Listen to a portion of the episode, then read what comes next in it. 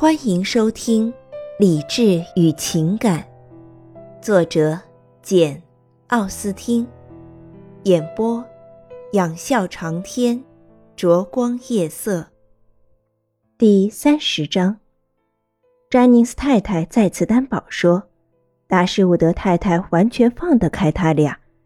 艾莉诺现在明白了妹妹的心思，她一心急于同威洛比重新团聚。别的一切几乎都不顾了，于是他不再直接反对这项计划，只说由他母亲去决定。可是他也知道，尽管他不同意玛丽安去城里做客，尽管他自己有特殊理由避而不去，但是他若出面阻拦，却很难得到母亲的支持。玛丽安无论想干什么事，他母亲都会热烈的加以成全。他并不指望能说服母亲谨慎从事，因为就在那件事情上，不管他怎么说，母亲仍然相信玛丽安和威洛比已经订婚。再说，他也不敢为他自己不愿去伦敦的动机做辩解。玛丽安虽然过分挑剔，而且他也完全了解詹宁斯太太的那副德性，总是觉得十分讨厌，却要不顾这一切不便。不顾这会给他那脆弱的感情带来多么巨大的痛苦，而硬要去追求一个目标，这就雄辩的充分的证明，这个目标对他何等重要。艾莉诺虽然目睹了这一切，但对他妹妹把这件事看得如此重要，却丝毫没有思想准备。达什伍德太太一听说这次邀请，便认为两个女儿出去走走也好。可以给他们带来很大乐趣。他看到玛丽安对自己如此温存体贴，又觉得他还是一心想去的，于是他绝不同意他们因为他而拒绝这次邀请，非要他俩立即接受邀请不可。接着，他又显出往常的快活神气，开始预测他们大家可以从这次离别中获得的种种好处。他大声嚷道。我很喜欢这个计划，正合我的心意。玛格丽特和我将同你们一样，从中得到好处。你们和米德尔顿夫妇走后，我们可以安安静静、快快乐乐的读读书、唱唱歌。你们回来的时候，会发现玛格丽特大有长进。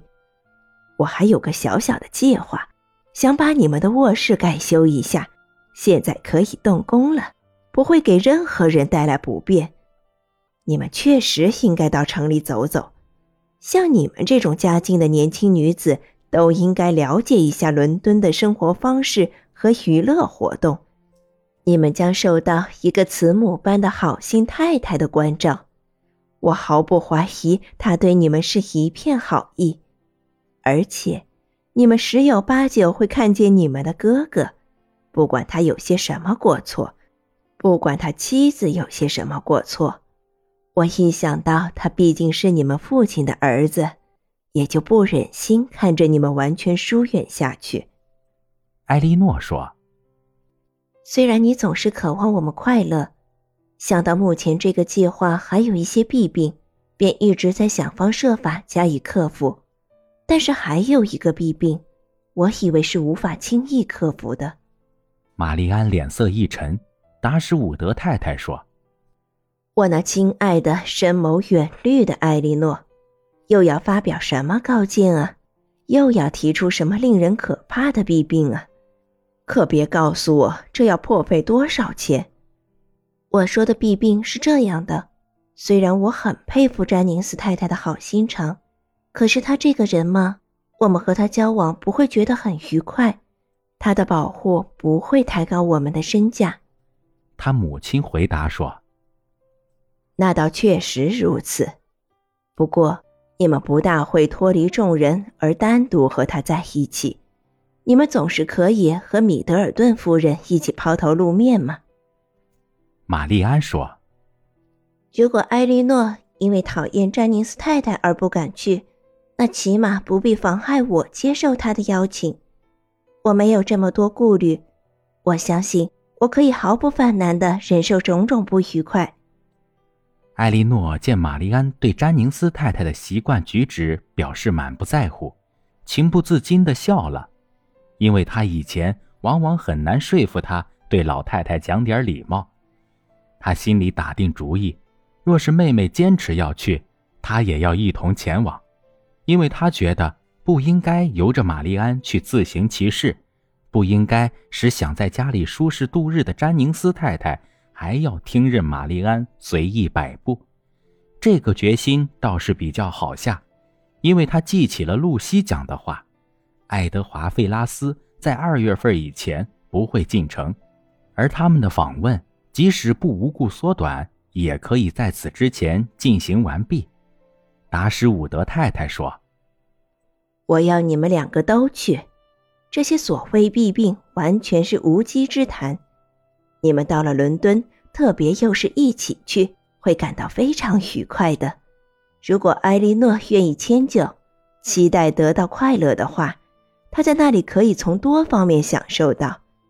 也许她可以通过增进同嫂嫂家的相互了解而得到一些快乐。艾莉诺经常想找个机会给母亲泼泼冷水，不要叫他以为女儿和爱德华还一往情深。以便将来真相大白时，他可以少震惊一些。艾莉诺泼冷水虽说很难收到成效，但他还是硬着头皮开始了。只听他泰然自若地说道：“我很喜欢爱德华·费拉斯，总是很乐意见到他。但是至于他家里的其他人是否认识我，我却毫不在乎。”达什伍德太太笑了笑，没有作声。玛丽安惊愕地抬起眼来，艾莉诺在想，她还是不开口为好。母女们也没怎么再议论，便最后决定完全接受詹宁斯太太的邀请。詹宁斯太太获悉后大为高兴，一再保证要好好关照。其实感到高兴的何止他一个人，约翰爵士也喜形于色，因为对于一个最怕孤单的人来说。能给伦敦的居民增添两个名额也颇为了不起，就连米德尔顿夫人也一反常态，尽力装出高高兴兴的样子。至于两位斯蒂尔小姐，特别是露西，一听说这个消息，生平从来没有这么高兴过。艾莉诺违心地接受了这项安排，心里倒也不像原来想象的那样勉强。对于他自己来说，他去不去城里是无所谓的。当他看见母亲对这个计划极其满意，妹妹从神情到语气到仪态都显得十分兴奋时，他也恢复了平常的快活劲头，而且变得比平常更加快活。他无法对事情的缘由表示不满，也几乎很难对事情的结果加以怀疑。玛蒂安欣喜若狂，只觉得心荡神迷，急不可待。他不愿离开母亲，这是他唯一的镇静剂。由于这个原因，他在分别之际感到极为悲伤。他母亲同样感到十分哀伤。母女三人中，似乎只有艾莉诺不认为这是永久的诀别。他们是在一月份的第一周启程的。米德尔顿夫妇大约在一周后出发，两位斯蒂尔小姐暂且留在巴顿庄园，以后和府邸里的其他人一起离开。艾莉诺姐妹对詹宁斯太太才认识这么几天，同她在年龄和性情上如此不相称，而且就在几天以前，艾莉诺还对这一安排提出了种种异议，但现在她却和她同坐在一辆马车里。在他的保护下，作为他的客人，开始了去伦敦的旅程。这叫他怎么能对自己的处境不感到疑惑不解呢？由于玛丽安和母亲同样富有青年人的兴致和热情，艾莉诺的意义不是被驳倒，就是被置若罔闻。尽管艾莉诺有时怀疑威洛比是否会忠贞不渝。但当他看到玛丽安的整个心灵都充满着一股欣喜若狂的期待感，两眼闪烁着期待的光芒，不由觉得自己的前景多么渺茫，自己的心情多么忧郁。他多么愿意沉浸在玛丽安那样的渴望之中，胸怀着同样激动人心的目标，怀着同样可以实现的希望。不过，威洛比究竟有什么意图，马上就会见分晓。他十有八九已经待在城里。玛丽安如此急着出发，就表明他相信威洛比就在城里。艾莉诺打定主意，不仅要根据自己的观察和别人的介绍，用新眼光来看待威洛比的人格，而且还要留神注视他对妹妹的态度，以便不用多次见面就能弄清他是何许人，用心何在。如果他观察的结果不妙，他无论如何也要帮助妹妹擦亮眼睛。假使结果并非如此，他将做出另一种性质的努力。他要学会避免进行任何自私自利的对比，消除一切懊恼，以便能对玛丽安的幸福尽情感到满意。